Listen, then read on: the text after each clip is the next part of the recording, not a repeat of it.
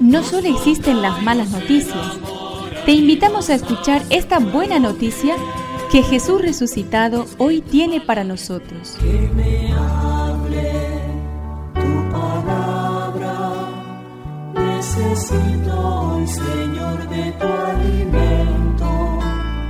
Hoy en todo el mundo se escuchará esta palabra. Mateo 7 del 1 al 5. Jesús dijo a sus discípulos, no juzguen para no ser juzgados, porque con el criterio con que ustedes juzguen se los juzgará, y la medida con que midan se usará para ustedes. ¿Por qué te fijas en la paja que está en el ojo de tu hermano y no adviertes la viga que está en el tuyo? ¿Cómo puedes decir a tu hermano, deja que te saque la paja de tu ojo, si hay una viga en el tuyo? Hipócrita, saca primero la viga de tu ojo y entonces verás claro para sacar la paja del ojo de tu hermano.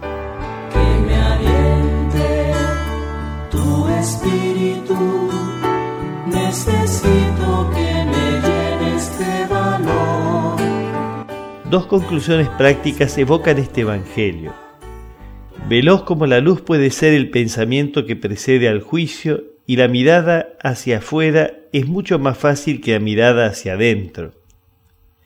Creo, Jesús, que has tocado uno de los aspectos más débiles o engañosos de la naturaleza humana.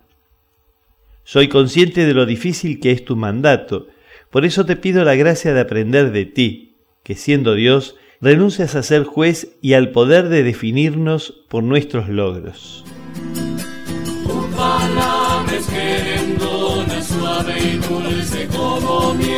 Es una contribución de la parroquia catedral para este año misionero diocesano.